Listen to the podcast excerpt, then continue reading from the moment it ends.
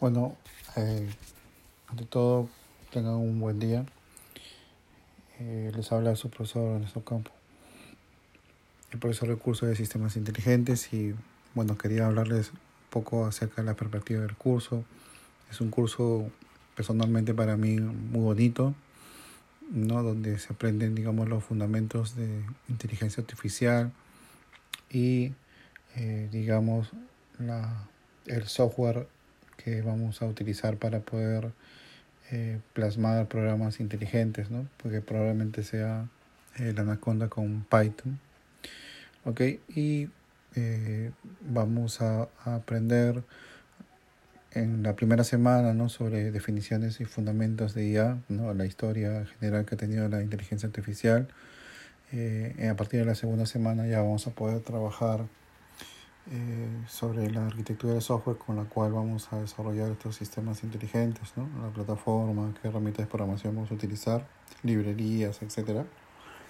Okay, vamos a también a aprender cuál es la diferencia que existe, por ejemplo, entre IA y otras tecnologías, ¿no? como por ejemplo Machine Learning o Deep Learning.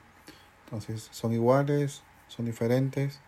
Eh, ¿Qué tecnologías eh, apoyan, digamos, a la inteligencia artificial, también vamos a hablar al respecto. Eh, luego también vamos a conocer a, a, lo que se denominan los agentes inteligentes. Eh, ¿qué, es una, ¿Qué es un agente inteligente? ¿Cuál es la definición de esta? ¿no? ¿Cuál es la estructura que debe tener una inteligencia artificial? Vamos a conocer un poco sobre sensores y actuadores de agentes inteligentes, ¿no? cómo funcionan, qué tipos hay, etcétera. ¿no? Eh, luego vamos a ver en lo que se refiere a análisis de la toma de decisiones, ¿no? decisiones basadas en variables continuas. Y ahí probablemente repasemos un poco de probabilidades y estadística. Eh, otro tema que vamos a repasar es eh, estrategias para búsqueda informada, ¿no? cómo podemos resolver problemas de mediante búsquedas. ¿no? Eh, finalmente vamos a hacer eh, proyecciones ¿no? a través de distribución probabilística aplicando métodos que previamente concebidos como son de optimización y simulación para poder eh, desarrollar sistemas basados en reglas. ¿no? o sea, una no es un if algo, if algo, if algo, if algo, if algo, if algo, if algo, tal cosa, ¿no? ¿Sabes? No es un 12 ifs, ¿no? Es algo mucho más complejo que eso, ¿no? Eh, bien, luego también vamos a, a, aprender un poco sobre el fundamento de procesamiento de las señales digitales, ¿no? Cómo podemos interpretarlo para poder, para que formen parte de nuestra IA y también obviamente el análisis de datos e interpretación de esas señales, ¿no?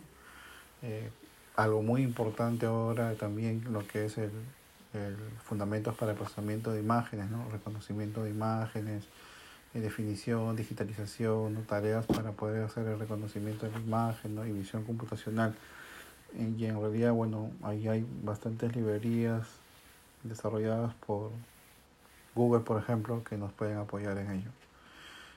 Eh, luego vamos a tener este aprendizaje basado en el conocimiento, ¿no? representación del conocimiento y del razonamiento, eh, luego agentes que puedan trabajar eh, aplicando una lógica general o una o proposicional ¿no?